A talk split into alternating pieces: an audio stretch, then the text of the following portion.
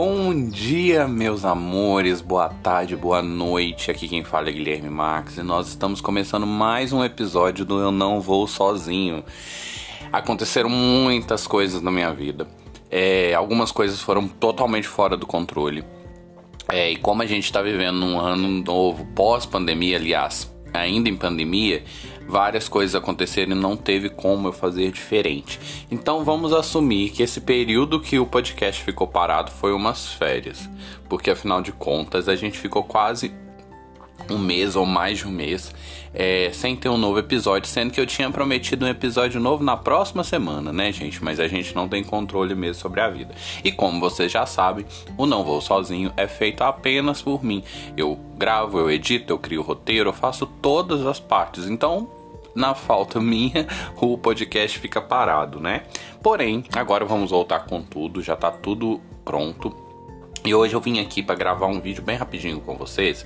É, esse episódio, né? Nós vamos começar. Eu vou falar a respeito de troféus. Sabe os troféus que vocês ganham aí na PSN, na Xbox Live? Então, é, na Steam, né? Esses troféus eles estão aí por um motivo muito específico. E eu espero que vocês gostem bastante, porque isso tem a ver sobre uma treta da psicologia que começou há muitos anos atrás. Então vamos lá. Eu tenho certeza que esse episódio vai ser super interessante. Vou deixar os recadinhos de sempre, né? Por favor, gente, quem puder indicar o podcast para alguém, se gosta do trabalho, por favor, indica.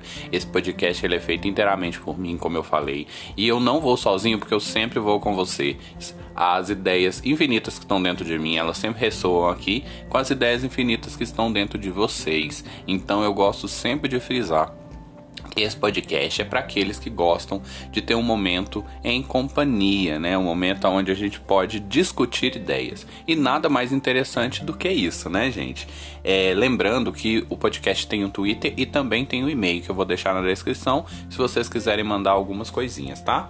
Então vamos lá, pessoal. É,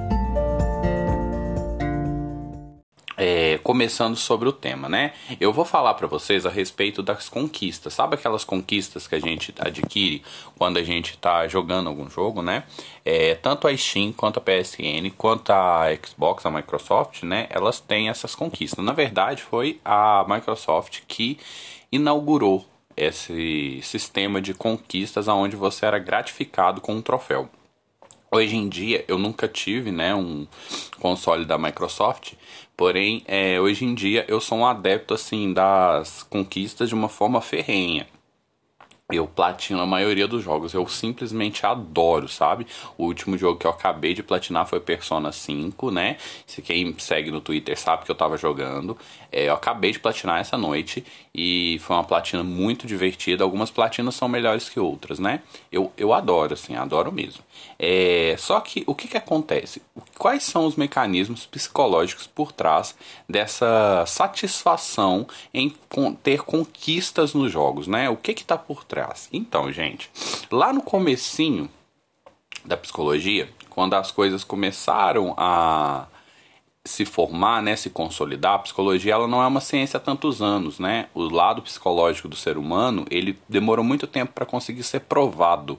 Porque as pessoas acreditavam que isso que é essa consciência nossa, na verdade ela adivinha de algo espiritual. E quando foi feita essa separação, né, que tipo, não, não é bem do lado espiritual que vem, existe cognições, existem pensamentos, existem memórias que são alojadas nesse órgão que é chamado de cérebro, mas que também eles são muito mais complexos do que simplesmente, simplesmente reações químicas e físicas, né? E aí, quando a psicologia começou a se consolidar como ciência, é, começaram a existir linhas teóricas. É, essas linhas teóricas nada mais são do que formas diferentes de se verificar o mesmo objeto. a gente precisa entender que dentro da psicologia, como as coisas são todas individuais, né? É, as coisas se misturam. Porque na ciência, o objeto de estudo geralmente é algo alheio. Então, quando eu faço uma ciência relacionada às ciências biológicas, eu estou estudando todas as questões biológicas dos seres, né, dos ecossistemas e tal. Então, de certa forma, eu consigo separar de dentro de mim aquilo que é meu objeto de estudo. Já a psicologia, o que eu estudo é exatamente a cerne humana, aquilo que é o mais interior do ser humano. Então, dessa forma, é o estudioso, né, o pesquisador e o estudado, eles se misturam, porque o mesmo objeto de estudo é aquele que está estudando, né? O ser humano é um para todos. Então essa individualidade causa vários e vários pontos de vista do próprio objeto.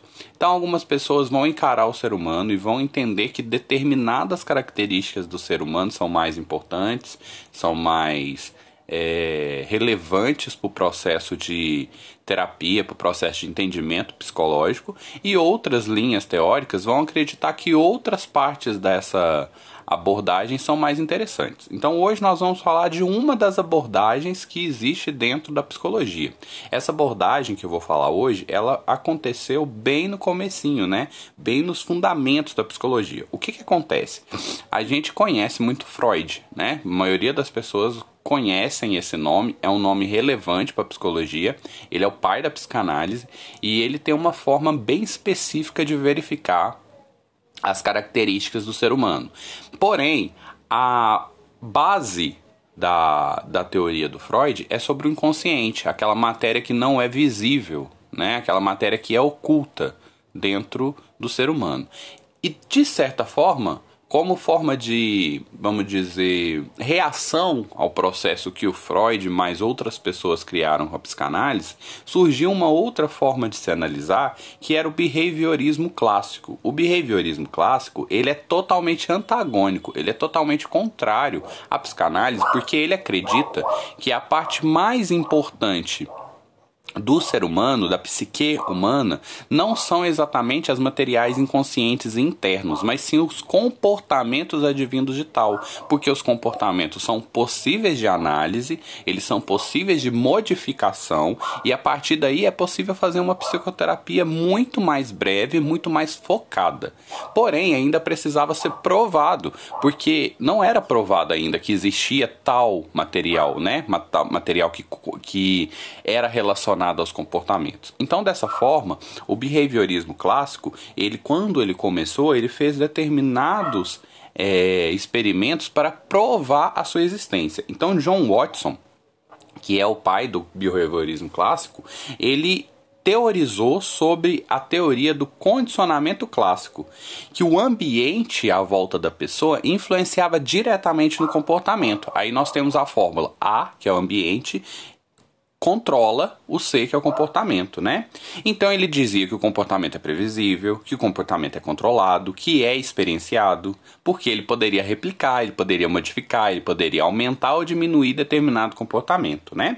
E para fazer algum tipo de prova, fizeram dois, tiveram dois testes que foram importantes. O primeiro teste foi um teste que foi feito com o Pavlov. Pavlov também era um estudioso, um psicólogo da época que também era à frente da linha behaviorista clássica. Lembrando que esse nome behaviorista vem da nomenclatura em inglês behavior. Behavior significa comportamento. Então, behaviorista nada mais é do que isso, tá, pessoal? Então, o que que Pavlov fez? Pavlov pegou um cachorro e ele alimentou esse cachorro enquanto ele batia num sino. Então, todas as vezes que ele ia lá e batia, estava badalado do sino, ele alimentava o cachorro. E ele fez isso várias e várias vezes. Em determinado momento, ele badalou o sino e não deu comida, mas o cachorro salivou, porque o cachorro já estava acostumado, o cachorro já estava condicionado que todas as vezes que ele ouvia o som do sino, ele era alimentado. E isso foi provado que o comportamento, mesmo esses comportamentos que não são controlados, como por exemplo salivar, porque a gente não tem a ordem, né? A gente não fala vou salivar, a gente saliva quando a gente está com vontade de comer algo. Então foi provado que os comportamentos podem ser controlados. O John Watson já fez um teste bem mais assim absurdo. Se você parar para pensar, hoje em dia isso seria impossível, né? Ninguém aceitaria que um teste desse acontecesse. Ele pegou uma criancinha de 9 meses, chamava Albert, e o teste foi conhecido como teste do pequeno Albert. O que, que ele fazia? Ele colocava essa criancinha de 9 meses para brincar com um ratinho de laboratório. Aí a criança ficava lá brincando com o ratinho. E no começo a criança não tinha medo nenhum do ratinho, porque a criança, né, não tem muita consciência. Então eu brincava lá com o ratinho e tal. Só que aí, a determinado momento, eles começaram a fazer um barulho muito alto todas as vezes que a criança brincava com o ratinho. Então a criança ia lá, brincava com o ratinho, eles faziam um barulho a criança se assustava e começava a chorar. E eles repetiram isso dezenas e dezenas de vezes. Olha que absurdo, gente, como uma criança, né? Primeiro que o do cachorro, pelo menos, não fez mal pro cachorro, né? Só o cachorro só estava sendo alimentado. Agora, aqui não, eles estão fazendo mal para criança, né? Assim, um absurdo, sabe? As coisas antigas, coisas de psicologia antiga. Aí, eles fizeram isso várias vezes, em determinado momento, só de chegar o ratinho perto da criança, a criança já chorava. Ela começou a ter medo do ratinho por causa da associação que ela fazia com barulho, então ela foi condicionada, né? Essa parte ela é relacionada ao behaviorismo clássico, como eu falei com vocês, que é a parte da psicologia inicial, né, relacionada ao behaviorismo. Porém, esse behaviorismo ele tem várias falhas, porque o comportamento não é somente direcionado ao ambiente. Outro pesquisador que veio um pouco mais para frente, que é chamado de Skinner, ele veio com uma teoria dizendo que o behaviorismo clássico está errado. Na verdade, o behaviorismo ele precisa ser mais radicalizado. O que, que significa isso? Ele precisa ser estudado mais a fundo, de uma forma mais radical. Porque ele acredita que não são somente os comportamentos externos que influenciam o comportamento humano. Os estímulos também podem advir de dentro da própria pessoa. As experiências, as memórias, aquilo que a pessoa gosta ou não gosta. Então existem dezenas e dezenas de estímulos que podem vir tanto do ambiente como internos que influenciam o comportamento. E foi nesse momento que a teoria do behaviorismo foi é, maximizada, dessa forma ela foi ampliada e nós temos o behaviorismo radical. O Skinner vem falar que os comportamentos, eles podem ser sim observados, mas eles são manifestações de processos mentais invisíveis e que o livre-arbítrio não existe, que todos os comportamentos que a gente tem advêm de alguma característica já que já foi apreendida anteriormente ou de algum estímulo externo ou interno. Então ele diz que o condicionamento, ele na verdade, ele não é um condicionamento clássico, aonde você faz uma reação e a pessoa tem um comportamento. Na verdade, ele é um condicionamento operante, porque determinados estímulos geram determinadas modificações no comportamento. Então, para ficar um pouco mais fácil de entender, vamos para o seguinte exemplo. Quando a gente pega o cachorro lá de Pavlov, bate no sino e dá comida, o cachorro saliva. Porém, esse estímulo, ele acontece por uma coisa bem mais simples, como essa. Mas vamos imaginar que a gente faça isso com uma pessoa. A gente bate um sino e dá a comida. Mas vamos supor que a gente está dando uma comida que a pessoa não gosta a pessoa vai associar aquele som não a algo positivo que vai fazer ela salivar, mas vai imaginar aquele som a algo negativo que vai fazer ela não querer comer. Então, na verdade, os estímulos eles são muito mais complexos do que a gente poderia imaginar. E Skinner vem provar isso pra gente. Ele diz que o condicionamento é operante. Por quê? Existem diferentes tipos de reforço. Quando a gente faz um estímulo, ele chamou esse estímulo, na verdade, de reforço, porque ele diz que aquilo vai reforçar algo, seja para mais ou para menos. Quando o reforço é negativo, a gente está associando a algo negativo, a gente está dando algo ruim ou retirando algo bom. Então, o reforço negativo é aquele que a gente aumenta algo ruim para a pessoa ou retira algo que a pessoa gostava. Por outro lado, a gente tem o reforço positivo, que é aquele que adiciona, aumenta coisas positivas para a pessoa. Esses dois reforços, eles vão mudar, né, vão modificar o comportamento. E nós também temos a punição, quando algo ruim é adicionado. Então, assim, é muito interessante, porque esses três, essas três vertentes vão ser as que vão fazer com que o comportamento modifique. Então, de acordo com ele, quando a gente coloca um reforço positivo, a gente aumenta algo bom, a gente dá algum agrado para a pessoa, a pessoa tende a continuar naquele comportamento. Quando a gente faz um reforço negativo, a gente retira algo de bom daquela pessoa, né? Algo ruim no caso, porque a pessoa vai sentir uma perda. Então, quando a pessoa sente essa perda, a gente tende a diminuir o comportamento. E quando a gente aplica a punição, que a gente adiciona algo ruim para a pessoa, a gente também diminui o comportamento. Porém, Skinner disse que a punição é a forma menos eficaz de se aprender algo. Porque a punição, ela gera outros comportamentos indesejados. Ela pode até diminuir um determinado, mas ela gera outros.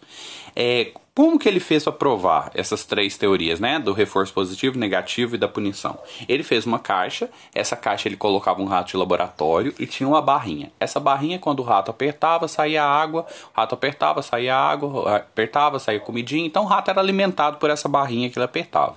É, então o rato começou a pressionar a barra várias e várias vezes. Então quer dizer o quê? Reforço positivo provado.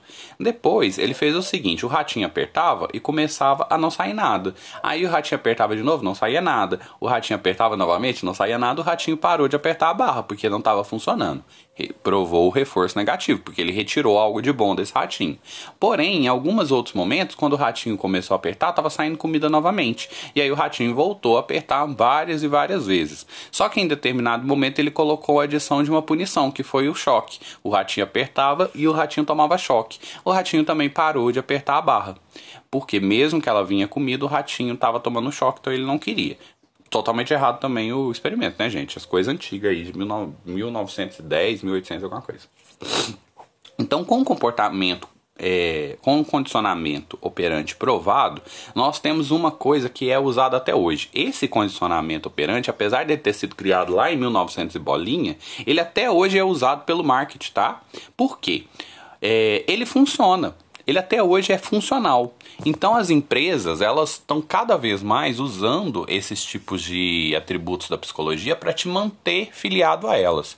Então quando a gente tem um comercial da Coca-Cola que ela diz para você viva a felicidade, abra a felicidade, ela está dizendo de um comportamento super previsível. O que, que isso quer dizer? Quando você abrir a Coca-Cola, automaticamente você vai ser feliz. Aí você pensa assim, ai que bobagem, isso é só um comercial. Não é, gente, a gente associa, tá? A cabeça da gente não é tão racional assim.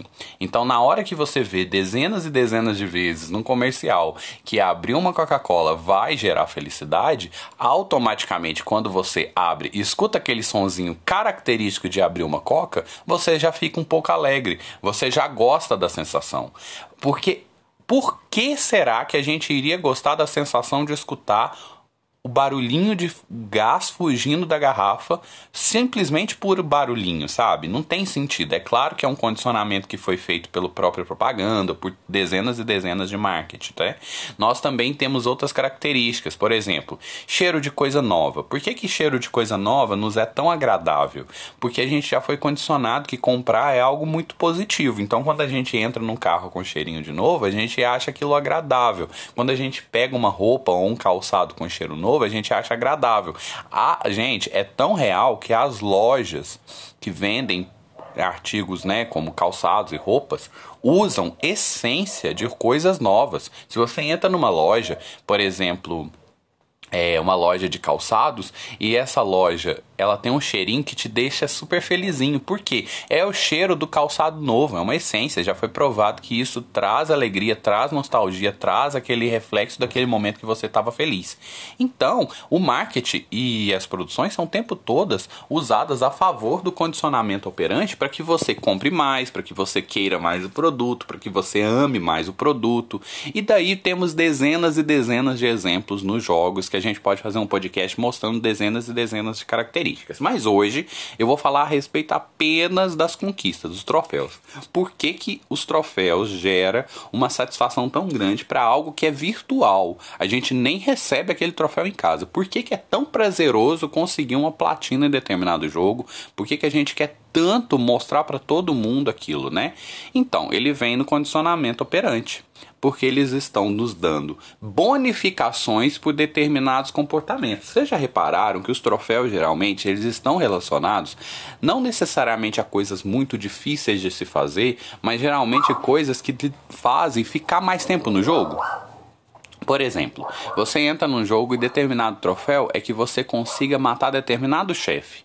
Só que para você matar determinado chefe, você precisa passar por um percurso que é quase que opcional para que você consiga chegar naquele local. Então você acabou sendo obrigado a jogar o jogo de uma maneira muito mais profunda, de experimentar a, todas as situações que aquele jogo oferece de uma forma muito mais profunda. Isso gera buzz. Por quê? Alguém vai descobrir, alguém vai competir, alguém não vai descobrir, vai procurar na internet. Quando se pesquisa na internet, as pesquisas sobre o jogo aumentam o troféu é compartilhado, existem redes sociais de compartilhamento de troféus, as pessoas criam vídeos explicando como que pode se conquistar determinada platina, aquilo é comentado. E no momento que aquilo é comentado é feito um marketing de graça, porque no momento que você vai para uma rede social ou para o Google e digita sobre algo e procura sobre determinada informação, você automaticamente está criando uma propaganda gratuita para aquela empresa. Então o jogo vai criar mais buzz. Então os troféus eles são algo muito importantes para a empresa. A gente precisa entender que esses troféus sempre existiram. Antigamente, na época do Super Nintendo, na época do Mega Drive, os troféus eles não eram explicitados. Você conseguia o troféu quando você conseguia fazer tudo no jogo. Era o dito na minha época como 100%. Eu fiz 100% de determinado jogo. Alguns jogos brincavam e fazia 101, 102, 103, né, como os Donkey Kongs, mas mas a maioria, quando chegava no 100%, você tinha um final extra, ou um gimmickzinho, ou um sinalzinho no profile que você ia deixar. Ou então, se a gente voltar mais antigo nos arcades, quando você era só os score e você conseguia um score muito alto na máquina e você colocava suas iniciais e aquilo ali ficava para todo mundo ver. Então, essas conquistas que são colocadas nos jogos é para aumentar a vitalidade do jogo, para criar buzz sobre as informações do jogo, para criar comentários e informações a respeito do jogo. Então é por isso que é tão divulgado, é por isso que é colocado de uma forma onde você quer conquistar. E mesmo você que não seja um Trophy Hunter, você provavelmente uma platina ou outra você quis. Por exemplo, às vezes você não quis a maioria das platinas que você fez, mas aí você foi lá e jogou Hollow Knight e de repente você queria conquistar tudo, porque aquele jogo era incrível, né? Então assim, é claro que algumas, alguns troféus, eles são insuportáveis de conseguir, né? Mas a satisfação é de vinda depois. Por exemplo, o próprio Hollow Knight. Um dos troféus mais difíceis que eu tive para conquistar foi o, o, troféu relacionado à platina do Hollow Knight, porque ela envolvia dezenas e dezenas de coisas que eram extremamente difíceis e que demandavam muito tempo, incluindo o panteão dos Hollow Knight, né, que é um panteão dificílimo de fazer.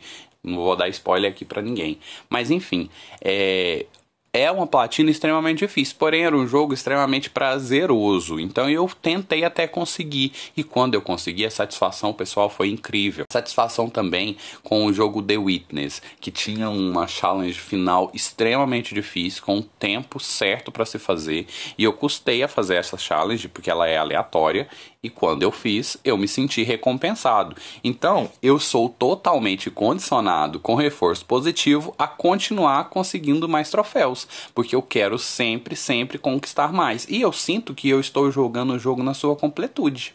Entendem?